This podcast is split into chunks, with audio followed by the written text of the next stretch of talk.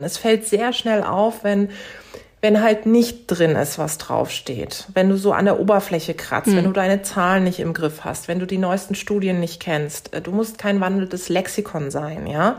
Ähm, aber es ist schon wichtig, dass du eben in den Themen einfach wirklich sattelfest bist und dass du klare Botschaften mhm. hast. Wenn du dann eben Lust auf Haare kämmen hast, äh, und eine gebügelte Hose und dann auch noch eloquent bist ähm, und dann auch noch so ein Hauch von Intelligenz versprühst, ja, das führt zu einer maximalen Überforderung.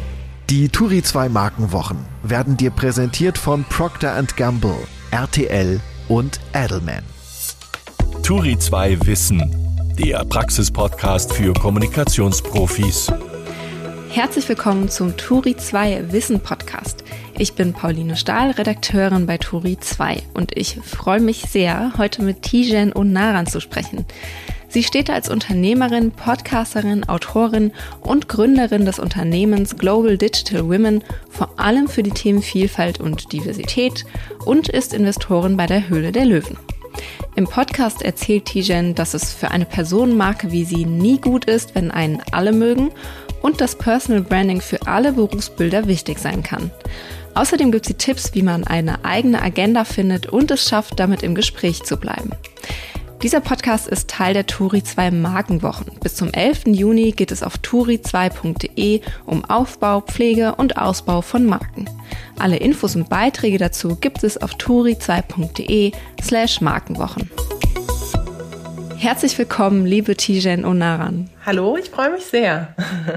Wir beginnen heute den Podcast mit dem Markenfragebogen aus der Edition 21. Also, Tijan, bitte einmal die folgenden sieben Sätze beantworten oder vervollständigen. Wenn ich eine Marke wäre, wäre ich. Ich bin ja eine Marke. Hier würde ich dann werben. Ich würde werben für das, was ich sowieso schon die ganze Zeit werbe, nämlich für das Thema Diversity, weil es noch nicht alle verstanden haben. Die liebste Marke meiner Kindheit. Auf jeden Fall Barbie. Und das Allerschönste war ja, dass ich eine eigene Barbie bekommen habe im letzten Jahr zum Weltfrauentag. Da hat Mattel weltweit zwölf Role Models geehrt und ich durfte eine ähm, Barbie sozusagen entgegennehmen und war dann ich selbst als Barbie. Das war schon ein ziemlich abgefahrener Moment. Diese Marke begegnet mir jeden Tag. Und zwar außer dir selbst. ah, außer mir selbst. Ähm, tatsächlich hat es auch etwas mit mir zu tun, weil mir äh, gerade auch in den letzten Wochen und Monaten mein eigener Lippenstift immer wieder begegnet ist, nämlich Red Tijen. Den habe ich in Kooperation mit Douglas auf den Markt gebracht und der war innerhalb von 36 Stunden ausverkauft. Und ähm, ich habe jetzt noch ein paar rare Produkte davon, äh, Ausgaben sozusagen. Und den trage ich ja fast, fast, fast jeden Tag. Hm. Eine Marke, die ich bewundere. Ich finde Birkenstock total spannend. Ähm, und zwar nicht, weil ich äh, die Marke selber trage, das mache ich nicht. Ähm, aber ich finde es total beeindruckend, wenn Marken sich neu erfinden und gerade Marken, die sich in unser Leben ähm, ja sozusagen eingefunden haben und mit denen auch viele Menschen sozialisiert sind. Und wenn die es dann schaffen, in der Neuzeit anzukommen, Rebranding zu machen, ähm, sexier zu werden, dann finde ich das total spannend. Und das ist definitiv Birkenstock gelungen. Hm. Mein Tipp für die Markenpflege. Es muss drin sein, was draufsteht. Ähm, wenn man etwas vorgibt zu sein, was man nicht ist, dann fliegt es auf. Diese Marke kann weg finde, alle äh, Marken aller Trump können ähm, ja, sich andere Hobbys suchen. Hm. Aber, und damit sind wir jetzt auch irgendwie schon direkt beim, beim Thema Personal Branding. Also man kann ja wirklich von, von Trump halten, was man will, aber er ist ja doch auch eine Marke, oder? Also irgendwas in Sachen Personal Branding hat er doch auch richtig gemacht. Ja, er hat sogar sehr viel richtig gemacht. Er hat ähm, die ideale Mischung aus ähm, klarer Positionierung, Markanz, ähm, einer gewissen ähm, Art, andere Menschen auch ordentlich zu nerven, ähm, verbunden mit einer hohen Emotionalität, die er als Person auch auslöst. Und dieses Gesamtpackage, ich finde, das machen starke Markenpersönlichkeiten, Persönlichkeiten an sich aus. Ähm, wenn Menschen Personal Branding betreiben wollen, dann müssen sie sich dessen bewusst sein, dass man für etwas stehen muss und natürlich auch für etwas greifbar sein muss. Also das Schlimmste, was einer Marke passieren kann, also einer Personenmarke, ist, wenn alle einen lieben. Mhm. Warum? Weil wenn alle dich lieben, dann machst du was falsch. Also du musst schon ähm, auch etwas hervorrufen im Menschen, eine Emotion. Im besten Fall natürlich der überwiegende Teil positiv, also dass Leute sich mit dir connecten, mit dem, für das, was du stehst, Themen, Botschaften, die du teilst. Aber wenn alle dich gut finden, ähm, dann wirst du ja nicht mehr etwas hervorrufen. Also dann werden alle immer nicken und sagen, okay, die Person kenne ich und die Pauline, die macht einen super Job und das war's. Und dann redet man nicht mehr über dich, weil mhm. ähm, das, was du machst, ist ja schon auserzählt. Und das Schlimmste, was einer Marke passieren kann, ist ja, wenn meine eigene Geschichte auserzählt ist. Und du hältst dich aber im Gespräch und du bist auch weiterhin Gespräch, wenn du dich A weiter transformierst und immer wieder veränderst und B eben auch immer Teil eines Gesprächs bist. Und dazu gehört eben auch, dass du Dinge an und aussprichst, wo andere Menschen vielleicht sagen, mein Gott, wie kann die nur oder für Themen stehst, die eben auch, ja, provozieren oder selbst eine Provokation auf zwei Beinen bist, ja. All das führt eben dazu, dass du im Gespräch bist und bleibst und das machen am Ende auch Marken aus. Wie machst du das, dass du im Gespräch bleibst? Also ich bin ja jetzt schon sehr lange im Gespräch. Ähm, ich würde sagen seit ja, ich habe letztens habe ich äh, auf Facebook habe ich so eine Erinnerung ist hochgeploppt, ja, von vor sieben Jahren, mal eines meiner ersten Interviews. Ich glaube, es war irgendwie in Brigitte oder so, die ich gegeben habe. Hm ähm, wo ich gedacht habe, okay, ich würde mir eigentlich selber gerne einen Brandbrief schreiben, ja, was ich da aber alles von mir gegeben habe, also auch so in puncto Frauen und äh, sie sollen sich mal alle nicht so haben und so und Quote finde ich irgendwie auch doof, ja. Also ich habe mich offensichtlich sehr transformiert, ja. Ähm, aber ähm, was mir immer geholfen hat, ist, dass ich schon auch immer geschaut habe, dass alles, was ich rausgebe, dass ich eben auch wirklich dahinter stehe. Also ich habe immer geguckt, dass ich jetzt nicht irgendeinem Trend hinterher renne, sondern ich habe ja vor sieben Jahren schon mit dem Thema Diversität angefangen und Female Empowerment wo es noch nicht so sexy war und wo es auch noch nicht so toll war, in bunten Anzügen durch die Gegend zu laufen, sondern mhm. ähm, ich bin ja selbst vor sieben Jahren nicht in bunten Anzügen durch die Gegend gelaufen, sondern ähm, es war so, dass ich eben ein Need gesehen habe und gesehen habe, dass ich immer der Alien im Raum bin und es hat mich total genervt. Und ich habe dann gesagt, ich möchte was machen und habe damals eben erst mit so einem Frauenstammtisch angefangen, woraus dann eben später ja ein ganzes Imperium, ein ganzes Universum entstanden ist. Hätte ich ehrlicherweise selber nicht gedacht. Und daher zurück zu deiner Frage, wie schaffe ich es immer im Gespräch zu sein? Ich glaube, dass ich vom Typ her jemand bin, wo viele Menschen sich in irgendeiner Form reiben, positiv wie negativ. Und ich besetze natürlich mit Diversität und mit dem Einsatz für Frauen und Frauen und Karriere auch Themen, woran sich Menschen reiben. Hm. Das heißt, du setzt dich in der Öffentlichkeit wirklich ähm, auch viel Kritik einfach aus. Würdest du sagen, dass man dafür auf jeden Fall ein dickes Fell braucht?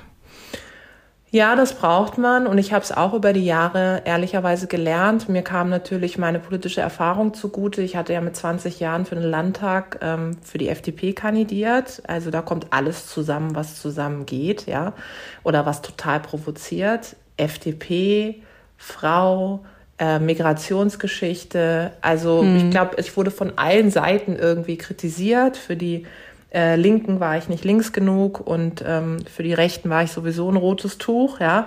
Also irgendwie und für die eigene Partei war ich irgendwas dazwischen, aber auch nicht richtig greifbar, weil ich nicht so ein Parteiengewächs war. Also irgendwie habe ich dort ähm, das Thema Kritik ausgesetzt sein von der Pike auf gelernt und erlebt und das hat mich schon sehr geprägt, muss ich sagen.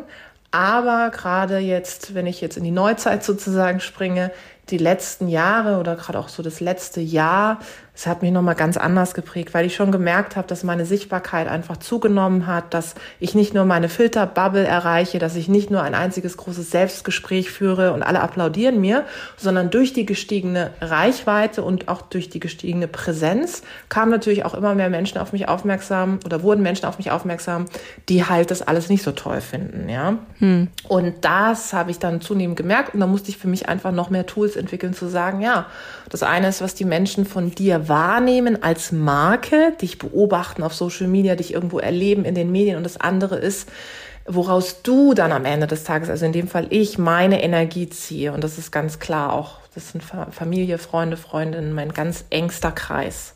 Das heißt, du konntest dir das auch wirklich antrainieren, dein Dicksfell quasi selbst aufbauen in den letzten Jahren.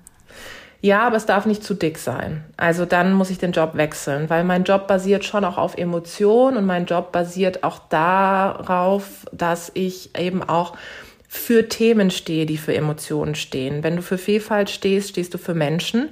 Und am Ende des Tages haben Menschen eben auch Emotionen. Sonst wäre ich ja irgendwie ein eiskalter Lappen oder ein Roboter und könnte das auch überhaupt nicht transportieren, was ich transportiere. Also hm. meine Unternehmen, sowohl Global Digital Women als auch ACI, ja, wo die beide ja im Bereich Diversität unterwegs sind, die leben ja auch durch mich als Person. Und ähm, wenn ich jetzt eben eiskalt wäre und ähm, wie so ein Fisch daherkommen würde, das würde nicht funktionieren. Und hm. daher ist es eben auch wichtig, dass, ähm, dass diese Emotion da ist. Und das führt eben auch dazu, dass wenn es dann Angriffe gibt, wenn es Kritik gibt, dass die mich natürlich dann auch trifft, weil sie mich als Person trifft. Sie trifft nicht irgendetwas, was weit weg von mir ist, sondern sie trifft mich als Person. Und daher, ja, ich musste mir das antrainieren, aber ich will mir meine Emotionen nicht komplett abtrainieren. Ja. Dann, ähm, ja, dann muss ich den Job wechseln, wirklich. Genau, den Punkt, das stelle ich mir schwierig vor, weil es ja wirklich immer mit dir als Person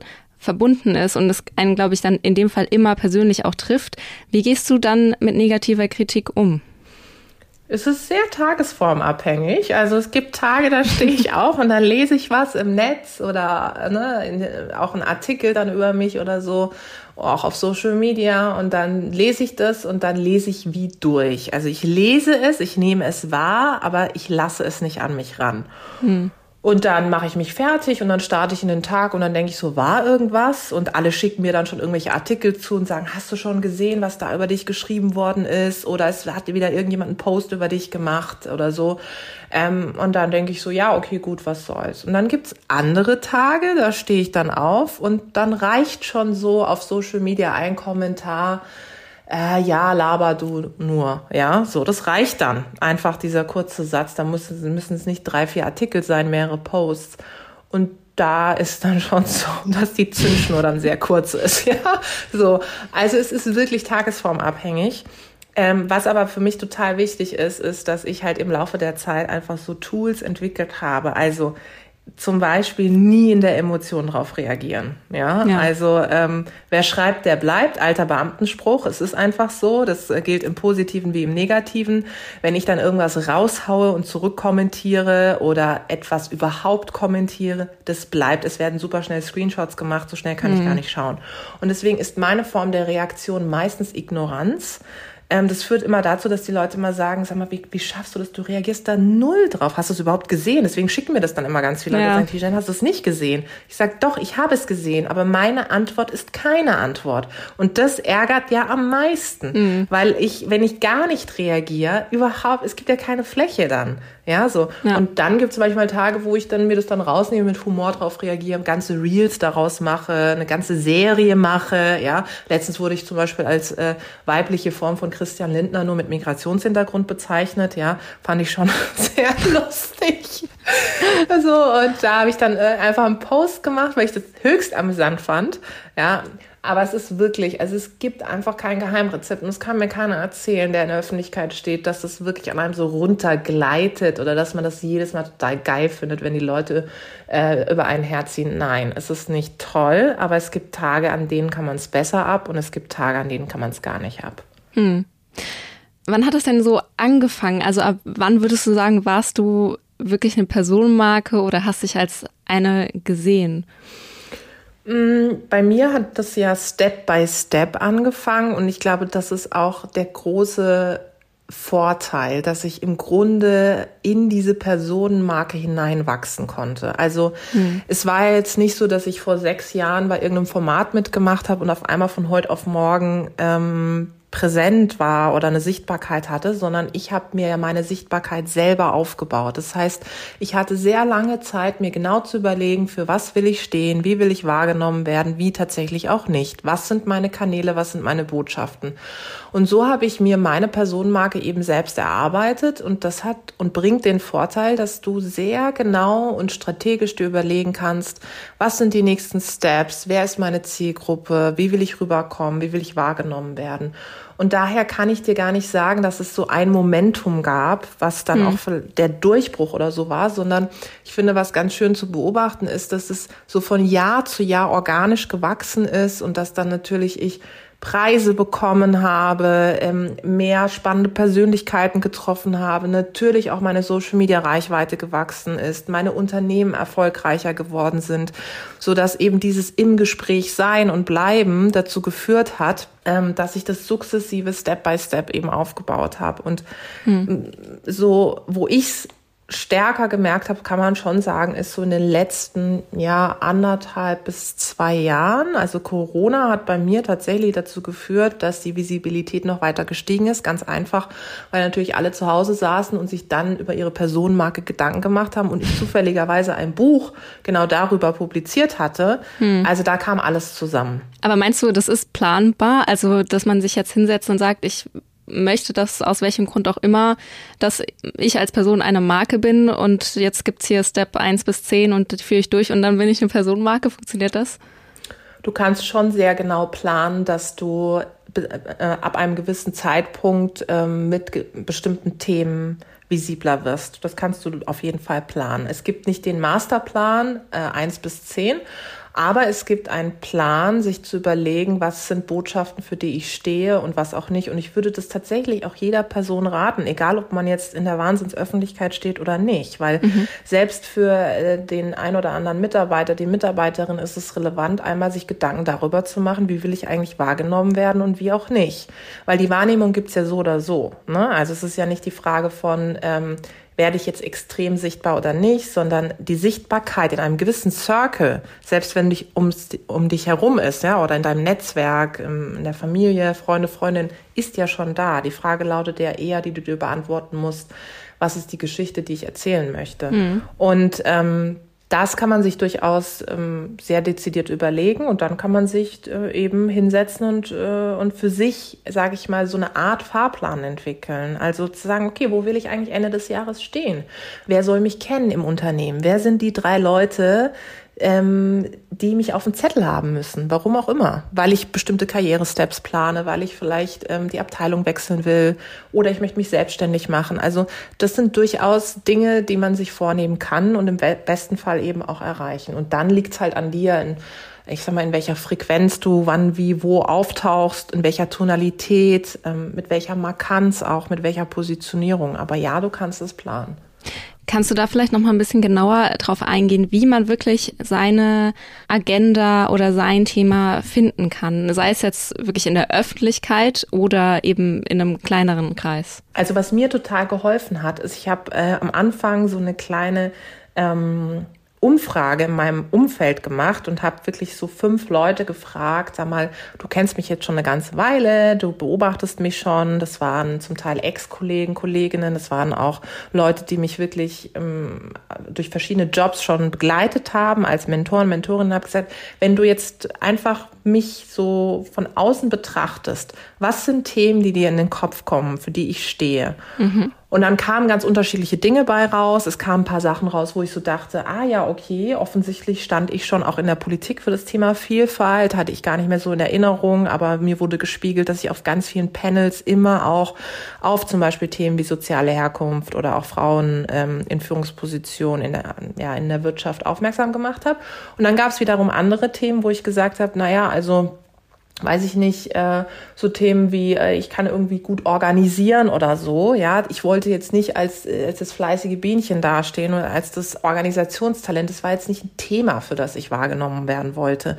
Und so habe ich mir das wirklich einfach ganz klassisch, äh, händisch aufgeschrieben und habe dann für mich genau rausgefiltert, das sind Themen, die können bleiben Mhm. Und das sind Themen, mit denen identifiziere ich mich nicht. Und dann habe ich mir zwei, drei Themen überlegt, unter anderem eben auch das Thema Vielfalt. Und dann habe ich mir überlegt, gut, das eine ist, ich stehe für das Thema Vielfalt, aber was genau bedeutet denn für mich Vielfalt? Also du, das Wichtigste ist beim Thema Personenmarke ist ja nicht nur, dass du für ein Thema stehst, sondern dass du das Thema auch mit einer Botschaft untermauerst. Also mhm. was ist meine Botschaft? Und es gilt auch für Menschen, die in Unternehmen arbeiten, als Mitarbeiter und Mitarbeiterin.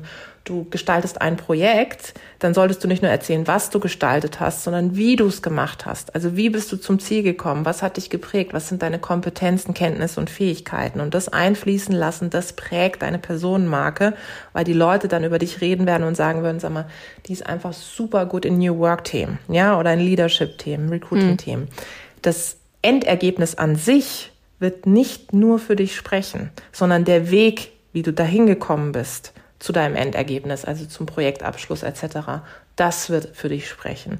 Und das kann ich mir eben dezidiert überlegen. Und wenn ich das dann gemacht habe, dann überlege ich mir, wer ist meine Zielgruppe? Also wer soll mich kennen? Das, da kann ich mir auch überlegen, zwei Leute, die müssen mich auf dem Zettel haben, weil ich vorhabe, dass ich das Projekt, was ich in der einen Abteilung hatte, in andere Abteilungen übertragen möchte. Dann muss ich natürlich die Abteilungsleiter und Leiterinnen kennen oder die müssen mich kennen und die müssen mich mit meinen Themen connecten. Hm. Und so geht es dann sozusagen weiter, so dass irgendwann der, das schöne, der schöne Moment eintritt, wo du feststellst, dass du deine Sichtbarkeit nicht mehr selber ständig initiieren musst, sondern dass andere Menschen automatisch dich mit Themen identifizieren, für die du eben so lange dich auch eingesetzt hast und hart daran gearbeitet hast, dass du für sie wahrgenommen bist. Hm. Wie schafft man das, dass man da hervorsticht? Weil gerade durch Social Media, vor allem LinkedIn natürlich momentan, äh, hat ja quasi jeder die Möglichkeit, äh, sein Thema oder seine Agenda zu verbreiten. Punkt Nummer eins, lange Atem. Also äh, nicht davon ausgehen, dass wenn du mal zwei, drei Posts machst oder mit zwei, drei Menschen sprichst in deinem Umfeld und äh, hast fallen lassen, wofür du stehst, dass sie automatisch diese Themen dann mit dir connecten. Bei mir hat das zum Teil Jahre gedauert. Ich war, äh, habe mich irgendwann gefühlt wie so eine Schallplatte mit Sprung, weil ich immer wieder meine Themen und Botschaften wirklich wiederholt habe und Leute, die mich lange auch jetzt begleiten und kennen und erleben, sehen das auch, dass ich natürlich variiere in der Art und Weise, wie ich sie rüberbringe, ja. Aber am Ende des Tages habe ich eine gewisse Stringenz. Also ich bleibe sozusagen dabei. Ähm, und das ist sozusagen Punkt Nummer eins, also langer Atem. Punkt Nummer zwei ist, ähm, es braucht schon den berühmten USP, also den Unique Selling Point, sagt man so schön im Marketing. Also diese Einzigartigkeit, ja. Jetzt kann man natürlich lange diskutieren, was macht eine Person einzigartig, aber ich finde, es ist so ein Konglomerat aus verschiedensten Dingen. Also auf der einen Seite ist es die Art und Weise, wie du etwas rüberbringst, ja. Also du hast gesagt, es reden mehrere Leute mittlerweile ja auch, ganz viele Menschen über Diversität, übrigens auch viele, von denen man denkt, ach, okay, wusste ich gar nicht, dass du für Diversity auf einmal mhm. stehst. Interessant, aber gut. So, ähm, also da springen natürlich auch viele auf so einen Zug auf, aber was unterscheidet die eine Person von der anderen, ist die Art und Weise, wie man es rüberbringt. Also ich höre vielleicht einer ein, der einen Person viel lieber zu als der anderen, weil sie es schafft, Komplexität zu reduzieren und so rüberzubringen, dass ich eben auch mhm. völlig on fire bin. Und der dritte Punkt ist natürlich Qualität.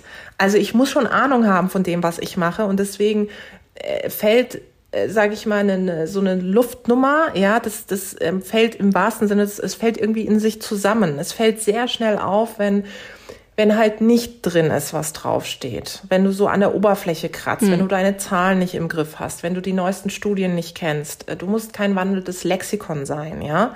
Ähm, aber es ist schon wichtig, dass du eben in den Themen einfach wirklich sattelfest bist und dass du klare Botschaften hm. hast. Und last but not least ist es eben auch sehr entscheidend, dass du ähm, ja auch, ich weiß, der Begriff ist überstrapaziert, aber es ist wichtig bei Personenmarken, dass du eben eine Haltung hast. Ähm, und, und dass du einfach dich nicht abbringen lässt von deiner Haltung und nicht, weil, weil du jetzt Gegenwind bekommst heute für deine Haltung, dass du das, dass du alles über Bord schmeißt und sagst, ja, okay, jetzt stehe ich halt doch nicht mehr für Vielfalt, weil offensichtlich eckt das ja total an. Mhm. Das heißt übrigens nicht, dass du nicht reflektieren solltest, ja. Ach so, und allerletzter Tipp, jetzt kommen ganz viele schon, ne? Ich bin so richtig in Fahrt, ist, also mir hat immer geholfen, weg von Perfektion.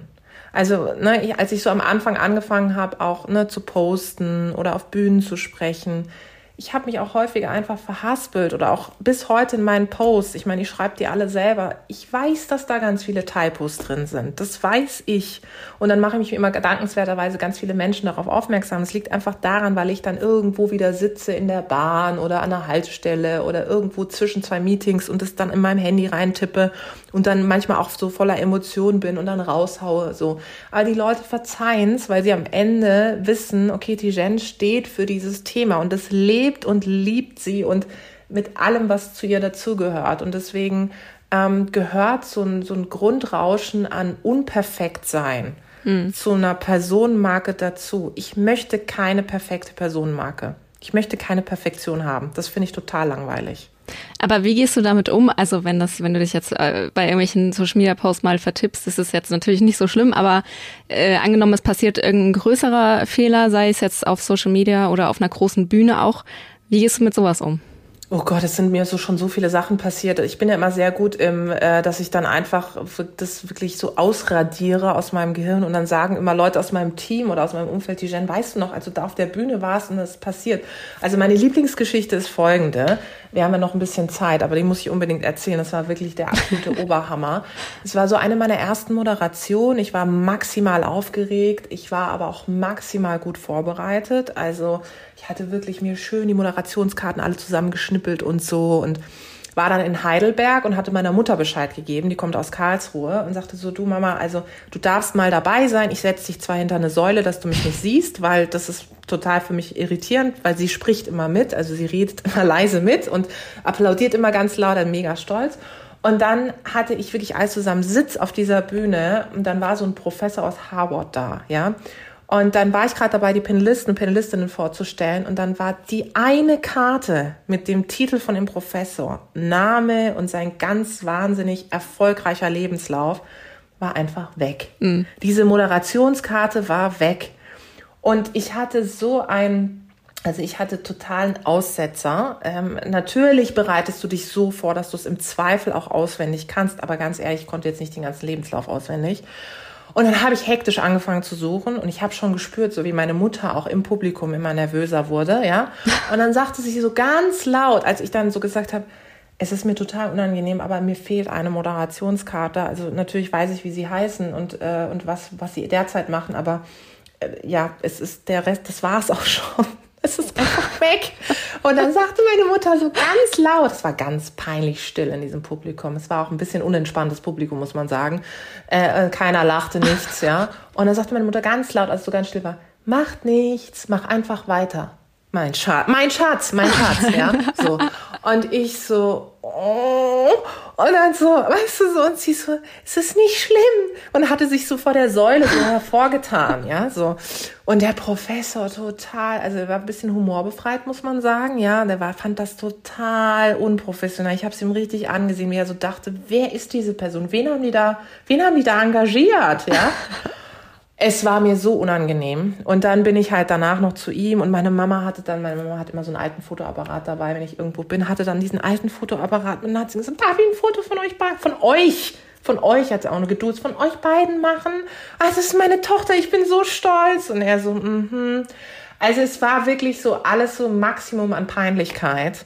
Ähm, und das war so, dann kamen danach und meinten einige so, ja, also das war ja jetzt echt eine krasse Nummer und so Hut ab, wie du da durchgezogen hast. Ja, blieb mir nichts anderes. Ja. Es war echt so der Moment, wo ich dachte, bitte einfach nur ein Erdloch versinken und ja.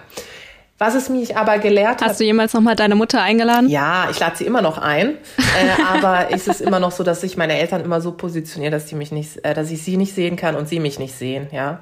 Ähm, was es mich gelehrt hat, ist ähm, natürlich auch mal so eine Situation auszuhalten ähm, mittlerweile noch mehr auch einfach auswendig zu lernen, ja.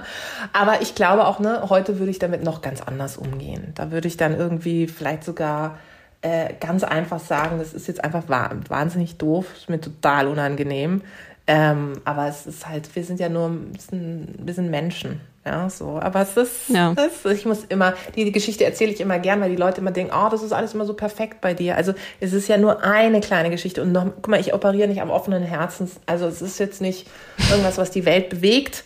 Aber ich glaube, man kann es mit jeder Ader nachspüren, dass ein, so ein Moment eine höchste Form ja, der Peinlichkeit auf ist. Auf jeden Fall. Ja. ja. ähm, lass uns noch mal ein bisschen mehr zurückkommen auf dich als als ähm, Personenmarke oder generell. Ich habe das Gefühl, dass es immer noch deutlich mehr äh, Männer gibt als Frauen, die sich selbst eine Personenmarke aufbauen. Woran würdest du sagen, liegt das? Das liegt daran, dass Frauen ganz anderen Bewertungsmaßstäben ausgesetzt sind, als es bei Männern der Fall ist. Also ähm, es ist so, dass äh, ich immer wieder erstaunt bin, dass ich zum Beispiel von den Medien als Influencerin bezeichnet werde. Ich bin keine Influencerin, mhm. um es einfach mal festzumachen, ja. Und ähm, es ist, also ich hatte mal ein spannendes Gespräch ähm, mit einem Medienvertreter, wo ich das sozusagen ähm, kritisiert habe. Ich habe gesagt, pass mal auf, ähm, wenn es Artikel über mich gibt, dann steht bei euch auch meistens Influencerin. Ja, so. Ähm, in erster Linie bin ich Unternehmerin, weil faktisch ist es auch einfach falsch. Also Influencerin bedeutet für mich in meiner Definition, dass ich mein Geld über Influencerin sein verdienen würde. Ich verdiene mein Geld als Unternehmerin mit meinen Unternehmen Global Digital Women und ACI. Dass ich eine Form des Influencings betreibe in Form der Meinungsmacherin zu sein, ja. Dass ich mein eigenes Produkt auf den Markt gebracht habe, ja. Dass ich in Zukunft vielleicht auch mal die eine oder andere Kooperation machen werde, ja. Aber jeder, der mich verfolgt, wird sehen, das ist keine Influencerin. So, und dann kam die Antwort, ähm, dann habe ich gesagt, woran macht ihr das denn immer fest? Also was ist eure Definition, dass ihr mich als Influencerin bezeichnet? Dann kam, ja, weil du so viele Follower hast. Dann habe ich gesagt, niemand würde Frank Thelen als Influencer bezeichnen. Der hat mehr Follower als ich. Niemand. Keiner würde sagen, Frank Thelen ist ein Influencer. So, und bei Tijen heißt es, sie ist eine. Und äh, das liegt natürlich auch daran, dass ich eine neue Form des Unternehmertums präge mit Sicherheit, mit der Art und Weise, was ich mache dass es jahrelang nicht greifbar war, womit verdient die Alte eigentlich ihr Geld, was ist das Netzwerken und so und ah, jetzt hat sie eine Strategieberatung und so und jetzt ist sie auch Investorin und wurde dann greifbarer, das ist Punkt Nummer eins, Punkt Nummer zwei, natürlich auch so auftreten, ah, die hat immer bunte Sachen an, ja, äh, postet da immer irgendwelche schicken Bilder und was weiß ich was, das führt natürlich, das hat so, und jetzt hat die auch noch ihren Lippenstift auf den Markt gebracht, ja, so, hat auch noch eine eigene Barbie, so, ähm, aber dass das eben für mich New Entrepreneurship ist ähm, und man kann es auch in anderen Ländern gut beobachten, dass das, also wenn du in die USA guckst, gibt es ganz viele solche Unternehmerinnen, die selbst auch eben Personenmarken sind, ja. Mhm. Das wird eben außen vor gelassen und deswegen zurück zu deiner Frage. Frauen sind anderen Bewertungsmaßstäben ausgesetzt und ich habe sehr viel mit Frauen in Vorständen, Aufsichtsräten zu tun, mit Christina Fassler zusammen, die ehemals bei Axel Springer war und jetzt selbstständig ist, berate ich ja auch Frauen in Führungspositionen, in Vorständen in puncto Kommunikation. Und da erlebe ich oder erleben wir ganz häufig, dass Frauen sagen, weißt du was, ich, also ich will mir das gar nicht antun. Ich habe da überhaupt keinen Bock drauf, weil gerade als Frau in einer Führungsposition in einer Organisation zahlt die externe Visibilität immer auf die interne ein. Ja, LinkedIn ist sozusagen heute äh, das viel bessere Intranet. Die Leute gucken eher auf LinkedIn als auf Intranet und das heißt, dann wird beurteilt und selbst wenn sie nicht kommentieren oder liken, es wird sozusagen beobachtet und dann als Frau, dann wagst du es vielleicht auch noch irgendwie deine Haare zu kämmen, irgendwie was Nettes anzuhaben, dann ist es ja sowieso immer gleich ganz schlimm. Ja, so und da sagen viele Frauen aus meiner Erfahrung, sowohl in meinem Umfeld als jetzt auch in diesem Beratungsbereich, in dem wir unterwegs sind, einfach, dass sie da, dass sie sich dem nicht aussetzen möchten. Sie haben da, sie haben eh schon Kämpfe zu kämpfen, ja, also sie müssen eh schon sich durchsetzen und werden nochmal beleuchtet und beobachtet. Und dann sagst du dir, möchte ich mich dieser Bewertungsmatrix aussetzen? Und da sagen halt viele, nö, habe ich keine Lust drauf. Ja. Würdest du dann auch sagen, dass, also ich hätte jetzt eher gedacht, dass es vielleicht sogar für ähm, jüngere und attraktivere Menschen einfacher, ähm, sich eine Personal Brand aufzubauen. Ähm, würdest du sagen, das ist so oder ist es vielleicht sogar schwieriger, weil man mehr bewertet wird, mehr kommentiert wird? Also Attraktivität heißt Angreifbarkeit. Ähm, weil am Ende des Tages ähm, du die Leute maximal überforderst. Ähm, weil das eine ist ja, wie du rüberkommst, in einen Raum kommst und dann hast du irgendwie ne, etwas Buntes an. In der deutschen Wirtschaft ist ja eh schon schwierig. Jetzt hat sich das alles ein bisschen verändert, weil immer mehr Frauen auch endlich als Frauen in der Wirtschaft wahrgenommen werden wollen, ja, und es, die, sag ich mal, diese Nuancenvielfalt gibt von, es gibt Frauen, die einfach gar keinen Bock auf das ganze Shishi, sag ich mal, haben, und es gibt Frauen, die einfach sagen, nee, endlich kann ich meine Weiblichkeit auch mal ausleben und muss sie nicht an der Garderobe abgeben, so. Also da ist, das ist vielfältiger geworden. Ähm, nichtsdestotrotz, wenn du dann eben Lust auf Haare kämmen hast, äh, und eine gebügelte Hose und dann auch noch eloquent bist ähm, und dann auch noch so ein Hauch von Intelligenz versprühst, ja, das führt zu einer maximalen Überforderung, weil das kann auch nicht sein. Also ent entweder du, entweder du bist schlau oder du bist schön. Aber beides, nee, das geht nicht. Also wo ist denn dann der Haken? Das kann man, deswegen wird ja dann bewusst gesucht, irgendwas muss, irgendwas muss nicht. Mhm. Ah, okay, sie hat keine Kinder.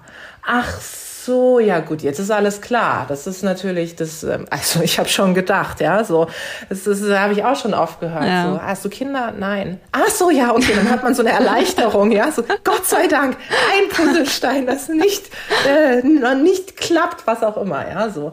Ähm, und das ähm, deswegen ist es, finde ich, äh, aus der Beobachtung, aus dem, was ich erlebe, schwieriger, was aber nicht heißt, dass man nachlassen sollte. Inwiefern hilft es vielleicht auch, dass, dass man auffällt? Also du hast es schon angesprochen, du hast deinen äh, eigenen Lippenstift mit Douglas gelauncht in einem sehr auffallenden Rotton. Ähm, gehört das auch irgendwie zum, zum Erfolg dazu, dass man einfach auffällt? Ähm, es ist eine bewusste Entscheidung, aufzufallen, ähm, weil ähm, das impliziert und daraus auch resultiert, dass du eben auch wieder eben eine höhere Angreifbarkeit hast. Und du musst, ähm, also ich sag mal, ich treffe jeden Tag bewusst die Entscheidung aufzufallen.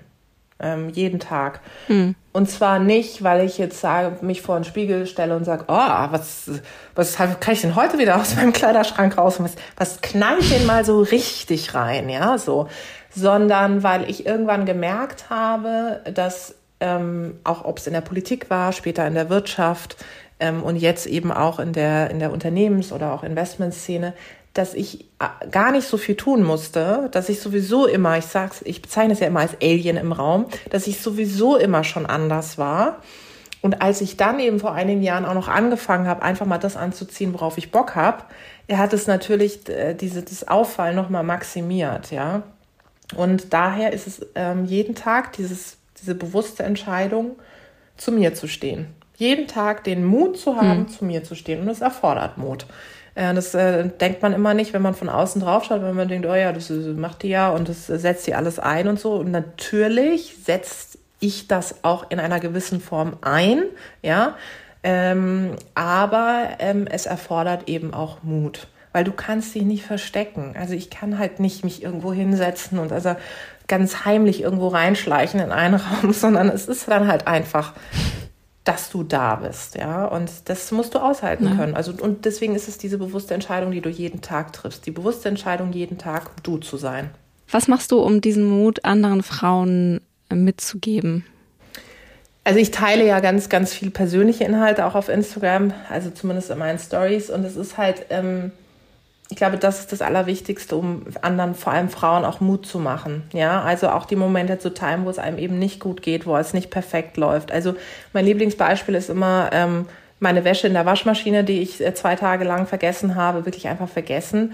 Ähm, das hatte die größte Interaktionsrate. so. Es ist schon bitter, weil ich immer denke, hey Leute, ich teile so viel kluge Inhalte oder versuche es zumindest über Diversity und die neuesten Zahlen und Studien und dann wird auf diese blöde Waschmaschine, auf die Wäsche reagiert, ernsthaft? Oder ich habe mal so eine Bügelstory gemacht, ja, wo ich gebügelt mhm. habe und dann habe ich irgendwas erzählt und die Leute so, oh mein Gott, du bügelst deine Sachen selbst. ja, wer sonst? Wer sonst möchte jemand für mich bügeln? Ja, und es ist halt, ähm, und ich glaube, das macht einfach Mut. Ich bin halt, ich bin halt einfach ich, ja, so. Hm. Und ähm, das macht doch Mut. Ich, ich kann es nicht. Ich kann nicht dieses, oh, und ich wache morgens auf und dann trinke ich erstmal so meinen Kaffee und dann mache ich irgendwie 15 Minuten Yoga und dann überlege ich mir und dann mache ich mir eine To-Do-Liste. Nein, mein Tag ist morgens, wenn ich es zum Laufen schaffe, super. Wenn ich mit meinen Hunden rausgehe, Jackpots, ja, mhm. so. Und dann zwischendurch Kaffee, dann ab 10, ich meine, das habe ich mittlerweile eingeführt, ab 10 erst die ersten Termine und so. Mhm. Aber sonst viel viel, viel Chaos. Und ähm, dass ich das dann durch den Tag schaffe, da, da klopfe ich mir dann selber durch, auf die Schulter. Und das macht anderen Mut. Also, dass, dass ich nicht perfekt bin, das macht Menschen Mut. Und weil du Mut angesprochen hast, ich meine, am, äh, kann ich es ja schon mal sagen, am 11. Oktober kommt ja mein drittes Buch mhm. ähm, mit dem äh, Titel Be Your Own Fucking Hero, was ich mir ja auch auf meine Schulter habe tätowieren lassen, was mich Mut gekostet hat. Ja. ja. Ähm, aber ich finde, dieser Titel steht, es ist ein Mutmachbuch. Das heißt, mhm. die Unterzeile halt trau dich, weil du es kannst, ja. Ist es ist, es ist gar nicht die Frage, kannst du es oder schaffst du es oder schaffst du es nicht oder kannst du es oder kannst du es nicht. Nee, du kannst. Und wenn du mit diesem Mindset rangehst, du kannst. Mhm. Und zwar nicht in Perfektion, sondern mit deinem Tempo, mit dem, wie du bist, dann wirst du es schaffen, das, was du dir sozusagen vornimmst. Und das ist mein Mantra. Und da muss man eben auch seine eigene Heldin sein, ja. Das war jetzt eigentlich schon das perfekte Schlusswort.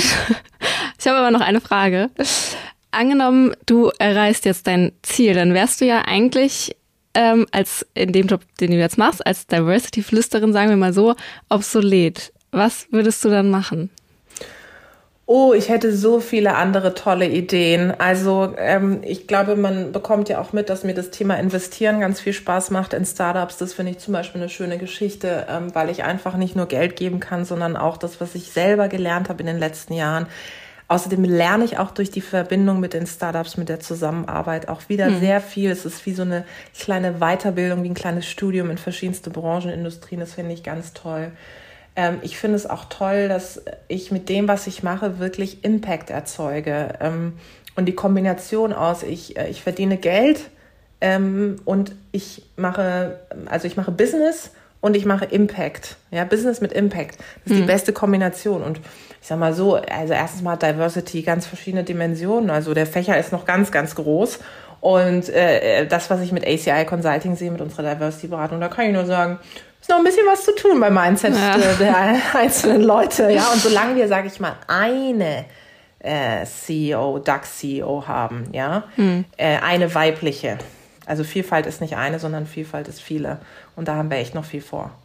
Vielen, vielen Dank, Tijan. Danke dir.